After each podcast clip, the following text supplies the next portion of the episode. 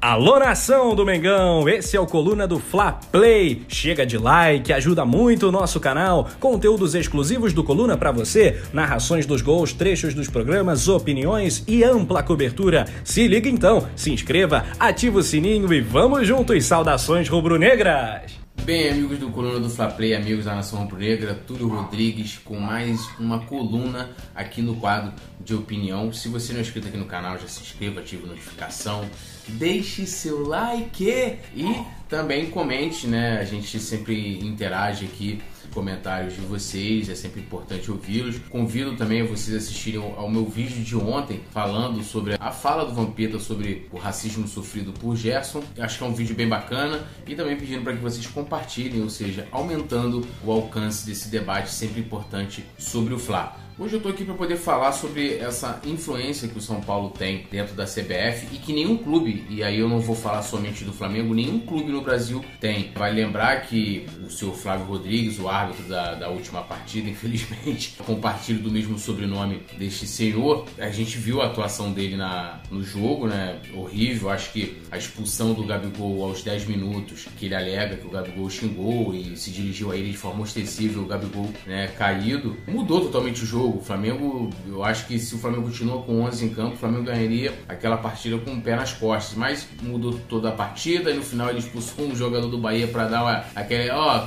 equilibrando aqui, mas o Flamengo jogou por mais de 80 minutos com 10 jogadores. E aí saiu a notícia de que antes da partida o Flamengo pediu, fez um pedido à CBF para poder tro trocar a escala de arbitragem. E a CBF respondeu esse comunicado do Flamengo, esse pedido do Flamengo, alegando que nós não fazemos alterações em escalas. E é uma mentira, porque o São Paulo conseguiu isso, isso tem, isso foi noticiado. São Paulo conseguiu a troca de arbitragem da escala de arbitragem do VAR, que é tão importante hoje do contexto como como o árbitro de campo, né? O árbitro de vídeo também também é tão importante como o árbitro de campo, influencia bastante, já teve inclusive diversas polêmicas com o VAR. Outra coisa legal, eu vejo uma parte da imprensa que critica quando o Flamengo se posiciona, ou reclamando por marcações estranhas, e até mesmo por esse, por esse tipo de influência, ah, ou então de pedido. Ah, não pode pedir, não sei o que, mas o São Paulo, não só o São Paulo, vai lembrar ano passado o Palmeiras com o seu Gagliotti por várias vezes, foi na imprensa e o Flamengo tem que fazer o mesmo, mesmo que a CBF continue negando,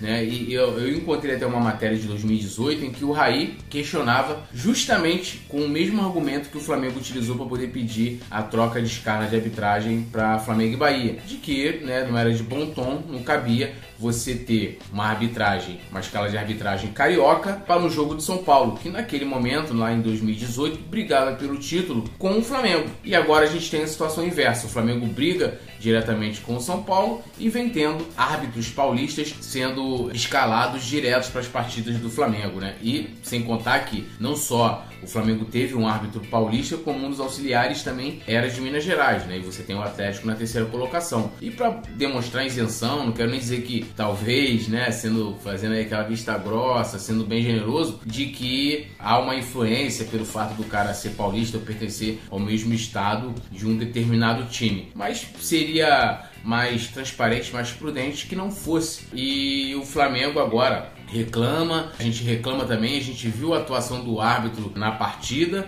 e até mesmo a omissão dele, né, quando o Gerson relata a questão do racismo, né, ele se omitiu totalmente, também que demonstra só se em expulsar o Gabigol, mas com o restante, com o que ocorre ao seu redor, ele não estava muito interessado. Então é importante sempre que o Flamengo se posicione, eu acho que aí sim a diretoria acerta bastante, assim como acertou em fazer o pedido e se utilizando do mesmo argumento do São Paulo. Quem não está sendo é, transparente transparente e está sendo incoerente é a CBF, né? Que não atende nenhum pedido do Flamengo e acredito que pedido de nenhum clube brasileiro. Somente o São Paulo tem esse poder. E a CBF poderia explicar por que, que ela, em determinado momento, ela beneficiou o São Paulo, ou seja, trocando as escalas de arbitragem do Vasco, se não me engano, para uma partida contra o Grêmio, e não faz a mesma coisa, não atende o pedido das outras, das outras equipes, das outras agremiações. É pra gente ficar de olho. Você perdeu o campeonato na bola, faz totalmente parte. O São Paulo tá lá na frente, tem mais pontos, tem aí sei quantos por cento de chance de, de alcançar o título, mas não precisa de arbitragem. Assim como nós não precisamos ano passado, porque a gente venceu com um número de pontos gigantesco, mas mesmo assim a gente via toda a diretoria do Palmeiras indo para a imprensa esbravejar contra a arbitragem. Quem tinha lá pênalti marcado pela poça d'água, pedimentos totalmente duvidosos, né? Quando tomava gols. Então, assim, por que, que o Flamengo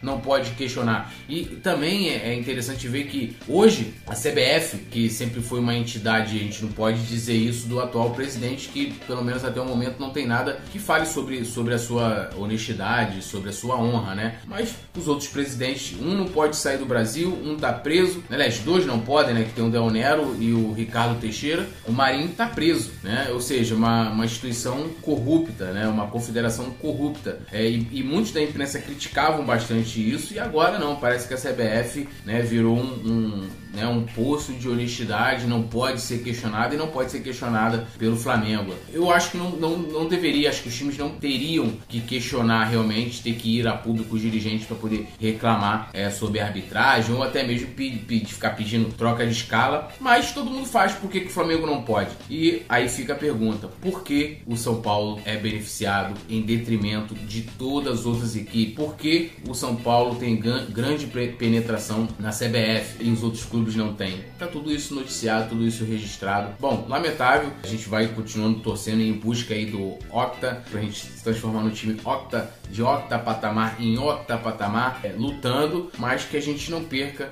né, com decisões fora de campo e nem mesmo tendo aí também que lutar contra a arbitragem, porque aí é pura covardia. E mais uma vez eu convido a vocês aí que, ó, quiser trocar uma ideia comigo, arroba Poeta Instagram, Twitter, Facebook, Coluna do Fla, arroba Coluna do Fla, e também, ó, todas as notícias, tudinho, tudinho aqui, ó, coluna do Fla.com, onde você mais vai ficar informado sobre o Flamengo. Então se inscreva, ative a notificação, deixe seu like e é isso, tamo junto Soluções Rubro-Negras, amanhã a gente está de volta e ó, confira meu vídeo de amanhã. Valeu, tamo junto!